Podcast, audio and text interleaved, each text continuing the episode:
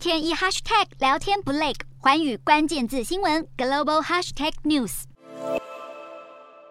贫苦的斯里兰卡民众将一片片的木柴丢进火堆当中加热食物，他们只能利用原始的砍柴生活方式，才有办法维持日常能源供应。因为整个国家只剩下一天的石油可以用了。今年陷入经济崩溃的斯里兰卡，在本月五日正式宣告破产。总理威克瑞米辛赫向国会解释，国家正面临的艰困处境。维克瑞米辛赫预计，斯国经济衰退的情势至少会持续到二零二三年年底。而联合国也指出，全国有百分之七十的家庭粮食、能源与基本药物的库存正迅速耗尽。光今年六月份，斯国食品价格就飙涨了百分之八十，让许多人深受饥饿之苦，也越来越多儿童营养不良。而面对即将耗尽的石化燃料，斯国政府也急迫地寻求购买俄罗斯石油，并派遣代表团到莫斯科进行石油交易谈判。斯国能源部长还另外请求两百万名海外侨民。汇款回国资助石油采购，外汇存底见底以及严重的通货膨胀是导致斯里兰卡经济崩溃的主因。而政府又曾在发展基础建设时加入“一带一路”计划，向中国借款，让债台高筑的问题雪上加霜。虽然国际货币基金组织正与四国政府进行紧急援助谈判，但是要求他们必须提交一份与债权人达成的债务重组计划，才能获得资金援助。这代表斯国两千一百多万居民的生活恐怕还会更加艰难。